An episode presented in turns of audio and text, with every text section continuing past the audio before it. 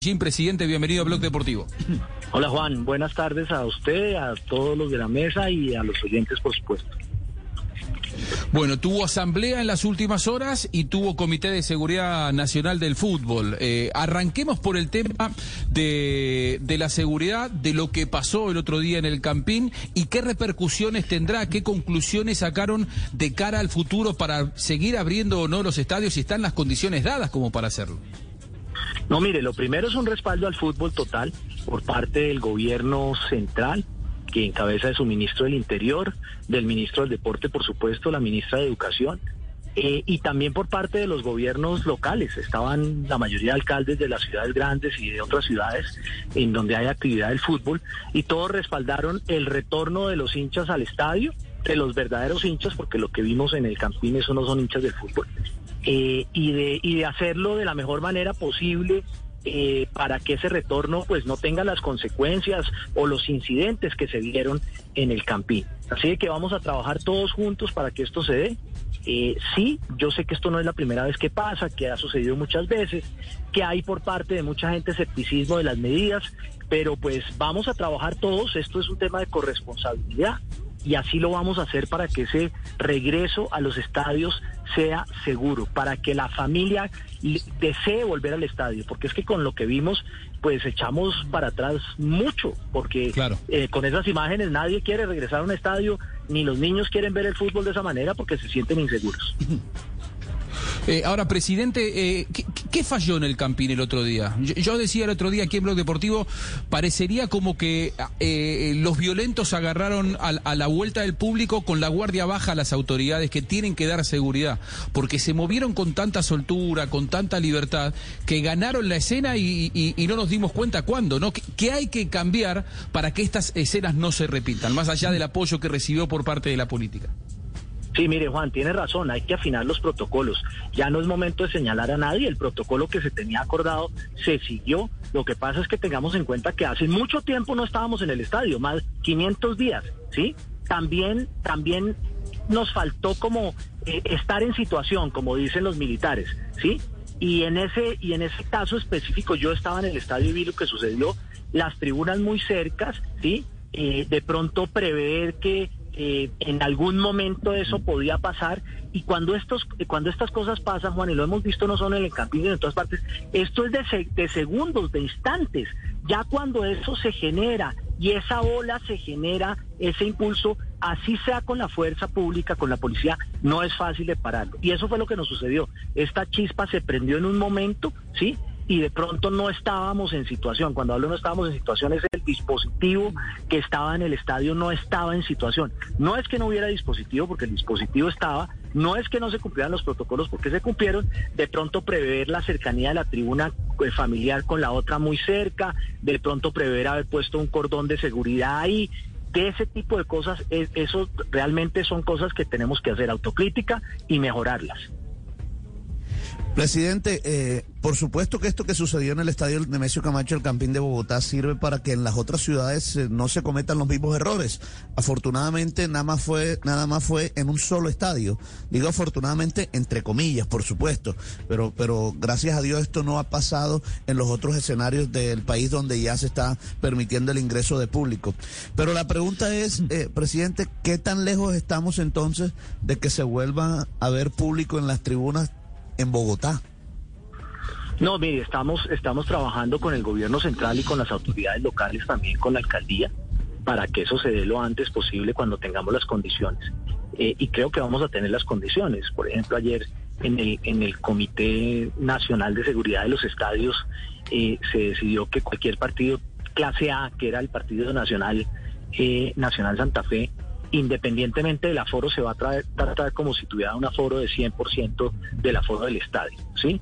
Vamos a tener unas medidas desde el punto de vista de, la SIGIN en, el estadio para poder capturar y judicializar a las personas que esperamos que no se vuelva a dar, pero que en debido caso si se da, tener un, unos, digamos, unos protocolos diferentes teniendo en cuenta obviamente eh, el partido, si es clase A, eh, y, y, analizar muy bien si hay tribuna visitante o no. Ya sabemos que ya sabemos que Nacional, pues una de las medidas de la alcaldía es que no puede volver a ningún estadio de la capital por un año, ¿sí? y analizar si, si hay tribuna de, equipo visitante o no hay tribuna de equipo visitante. Yo creo que eso por ahora eh, son inmediatas y son importantes y, hay mucho en lo que tenemos que trabajar. Eh.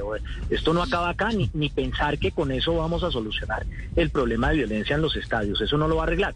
Seguramente nos va a dar las condiciones para poder regresar al estadio lo antes posible con unos operativos mucho más afinados, con un tema logística mejorado, en fin, con una cantidad de, de, aprendizajes que tenemos de este primer partido en donde había público en el Estadio del Campín. Presidente, los desmanes revivieron un tema importante que se viene tratando hace cinco años y es el de la carnetización. La gente se pregunta por esos 12 mil pesos que, que pagaron y que no se han visto reflejados en, en, la DIMAYOR. Eso es una obligación legal, además, que viene de, una ley que tenemos que cumplir y empezamos a cumplir, que la gente eh, invirtió 12 mil pesos y que tenemos que ver qué es lo que vamos a hacer definitivamente desde el punto de vista tecnológico. Yo no sé si eso que se decidió hace cuatro años, y no y, créanme que no estoy sacando disculpas ni poniendo el espejo retrovisor, yo creo que hay una responsabilidad de la, de mayor muy grande, ¿sí? Y yo no sé si eso que se decidió hace cuatro años tecnológicamente tenga sentido o no. Yo no lo sé. Tengo que analizarlo. Eso es parte de lo que se decidió allá en ese, en ese, en ese comité de fútbol nacional es que definitivamente vamos a trabajar en el tema tecnológico con la última tecnología para identificación biométrica de, las personas que ingresen a los estadios y yo no sé si eso es compatible con lo que ya venimos haciendo el carnet cruzando bases de datos con la registraduría. Vamos a trabajar en ese tema y por supuesto tenemos que responder desde el punto de vista de, lo que pagaron los hinchas o hacer efectivo ese proceso de carnetización que ya se estaba llevando a cabo. Eh, presidente, usted está tocando el tema de, de, la instalación de equipos tecnológicos como eh, el biométrico para ingresar a los estadios. Inicialmente hace cuatro años, con el tema de la carnetización, también se empezó a implementar en muchos escenarios deportivos en Colombia. ¿Por qué se bajó la guardia y por qué no volvieron a hacer ese trabajo biométrico antes de ingresar a los escenarios? Ya, voy a ver si le puedo contestar bien porque mire, hay, hay un tema, hay que, eso tiene que tener un sentido, no es, no es el biométrico para identificar, sino hay que cruzar con unas bases de datos. Esas bases de datos están en la registraduría. esa, esa base de datos de la registraduría no puede ser usada por particulares. Entonces ahí tenemos un cuello de botella que tenemos que manejar. Precisamente tengo una reunión con la registraduría el lunes eh, en la DIMAYOR para ver cómo hacemos para unir esfuerzos eh, teniendo en cuenta que tenemos restricciones legales eh, para usar esas bases de datos, cruzar esas bases de datos, tener de, un protocolo en la entrada también. Si una persona, por ejemplo, tiene antecedentes, ¿qué se hace? No se deja entrar. Si una persona, por ejemplo, tiene una orden de captura, que podría ser, ¿cómo se hace efectiva esa orden de captura en la entrada a un estadio? Tendríamos que tener fuerza disponible en cada puerta. En fin, e, esos temas tenemos que afinarlos porque aunque parezca muy sencillo, no es tan sencillo. Entonces vamos a trabajar en eso para que y, también un tema un tema de, hardware, es decir, en los estadios qué hacemos, quién responde porque el estadio tenga las suficientes cámaras. ¿Quién responde porque tenga lectores de QR que se puedan utilizar por el sistema biométrico? Eso es una inversión grande. La última que yo vi números, y lo estoy diciendo así en, en cuentas, cuentas alegres, fueron casi 18 millones de dólares. Entonces, el tema no es sencillo, ahí tiene que haber una corresponsabilidad de autoridades locales, gobierno central, por supuesto, pues la DIMAYOR también dentro de sus limitaciones financieras, que las tenemos todas, ustedes lo saben, ¿sí? ¿Qué vamos a hacer? Pero uno de los compromisos interesantes de ayer es que el ministro del Gobierno dijo, vamos a dejar de procrastinar con este tema de la tecnología en los estadios y vamos a hacerlo. Entonces, estamos en eso. Eh, vamos a ver, y yo creo que esto es prioritario. Ahora, presidente, lo que a mí me parece muy bien de la Asamblea o del, Comité de Seguridad que tuvieron eh, en las últimas horas es que estuvieron los distintos estratos que, tienen que ver con eh, el país, digamos, entender eh, que la violencia no es solo del fútbol. Yo digo, la violencia está en la sociedad y muchas veces los violentos que están en la sociedad encuentran en los estadios y con esto de enmascararse detrás de una camiseta, casi la excusa como para eh, desempeñarse violentamente y encontrar allí un, lugar de eh, impunidad. El, problema es la impunidad con la que se mueven dentro de los estadios, ¿no? Pero, pero digo, la violencia viene, viene de la sociedad y no con esto le estoy quitando responsabilidad al fútbol. Al contrario, el fútbol tiene que saber que los violentos están encontrando allí un punto débil. Eh, y esto pasa no solamente en Colombia. Eh, yo soy argentino y en la Argentina hemos dado máster acerca de la violencia en, los estadios y es lamentable y ahí es donde hay que seguramente redoblar los esfuerzos, ¿no? Que dejen de moverse con esa impunidad dentro de los estadios, porque estoy seguro que ese delincuente que pateaba a un hincha de Santa Fe en el piso, eh, en la calle no encontraría tanta libertad como encuentra dentro de, un estadio. Es donde debe, debe haber eh, triple esfuerzo por parte del fútbol para sacar de su ámbito a esa gente. No hay duda, Juan, no lo, no, lo, no lo puedo decir yo mejor, pero también con un agravante que es que esa violencia se magnifica, ¿sí? Puede que haya más violencia afuera, el quemar un transmilenio, el, el, de alguna manera todo, todo lo que hemos visto en esta coyuntura compleja que tenemos en Colombia, no solo ahora, sino de hace muchos años, esas expresiones de violencia, sí, pero se magnifican en el estadio, se magnifican porque todos los, todos tienen los ojos en el fútbol eh, y de alguna manera. Claro, claro, y de alguna manera, pues todo el mundo lo ve, ¿sí? Entonces, eso se magnifica, pero yo creo que, que usted tiene un punto, independientemente de eso, esto no es una disculpa, hay que trabajar para que eso no pase en los estadios, para que, para que los estadios realmente el fútbol mm. sea una celebración y la gente pueda ir a una fiesta de fútbol, pero no a, un, a una batalla campal y que, y que mm. sus frustraciones, su, su, su mala energía, todo eh, eh, la puedan la puedan desbordar en un estadio. Eso estoy totalmente de acuerdo con usted. Fernando, te habla la tía Amapola, ¿cómo vas? Ay, ay, ay. Fernando, ¿cuándo es la asamblea de nosotros dos? Pero no vaya a llevar la barra brava. Ay, Tola, buenas tardes, buenas tardes, ya la extrañaba. Un abrazo, no, aquí escuchándolo, Ave María. presidente, eh, tema, tema nacional para, para terminar. Sé que JJ tiene alguna pregunta para hacerle. No, la pregunta es sencilla, presidente. Nacional a esta hora no ha inscrito los jugadores y no los puede inscribir. Ese es el asunto a esta hora. Sí, así es. Esas son las, esas son las reglas de juego, ¿sí? Si nos gustan, no nos gustan, eso fue lo que aceptamos dentro de la, dentro, dentro de nuestro criterio como como clubes, dentro de nuestros criterios como asociación, dentro de nuestro reglamento, no solo aquí, sino mundial de la FIFA. Eso es lo que hemos aceptado. Si nos gustan o no nos gustan, pues con eso hemos convivido por muchos años. Y esa es la institucionalidad que independientemente de quién tuvo, tenga la razón, cómo arreglen o no, es la que tenemos que defender nosotros y eso es lo que, lo que yo hago y lo que hace la federación, sin actuar dentro de esa normatividad y no salirnos de ahí. Y hasta, hasta hoy es el plazo, presidente. Si no hay inscripciones hoy, ya no hay más plazo. las inscripciones. Ellos presentaron un recurso al TAS el día de ayer, para el cual tuvimos 12 horas para responder.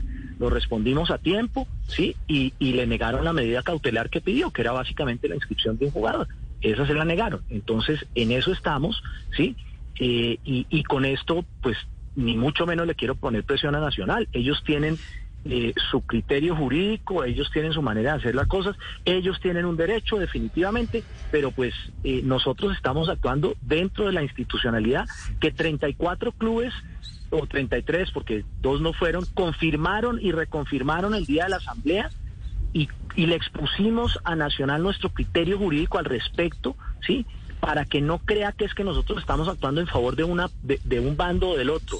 No, estamos actuando dentro de la institucionalidad. Y, eso es lo que acordamos en, en el derecho de asociación que tenemos y en la libertad de expresar ese derecho de asociación a través de la federación y la de mayor. Si uno no le gusta, no está de acuerdo con eso, ese es otro tema. Presidente, pero mirando un poquito hacia adelante, eh, porque nos hemos enfrascado solo en el tema de que no puede inscribir jugadores Atlético Nacional.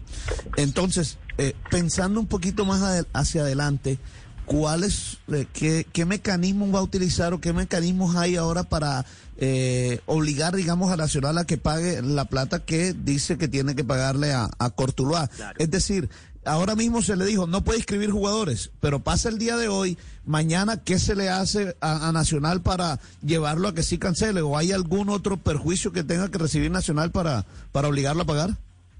No, es que nosotros no tenemos en nuestro sistema, no podemos ni tenemos un sistema coercitivo de hacer eh, eh, cobro, por ejemplo, de, eso, ni, ni, ni un ejecutivo, es que no lo tenemos. Lo única, la única herramienta que tenemos en nuestro sistema sí son las sanciones disciplinarias. Y esa es la que, y esa es la que se está aplicando al Nacional, que creo que es una sanción bien dura, porque es que no inscribir jugadores, pues es la base de un, de un, de un, de un club. Los, las nuevas contrataciones, los jugadores, eh, siempre tener un mejor plantel. Entonces yo creo que es una sanción bien drástica desde el punto de vista disciplinario no inscribir jugadores. Ahora, ¿qué, qué sigue? Es, por supuesto, decisiones desde el punto de vista disciplinario, ¿sí? En la comisión disciplinaria, que está también dentro de nuestro esquema, eh, y la comisión disciplinaria tendrá que tomar las decisiones que tenga que tomar. Bueno, Fernando, bien, que, presidente. que- que pase buena Ah, tarde. muy bien. Mm. ¿Y a qué hora es la cita? Seguimos hablando por su WhatsApp, tía, eh? por WhatsApp. Hola, por el interno, cualquier cosa.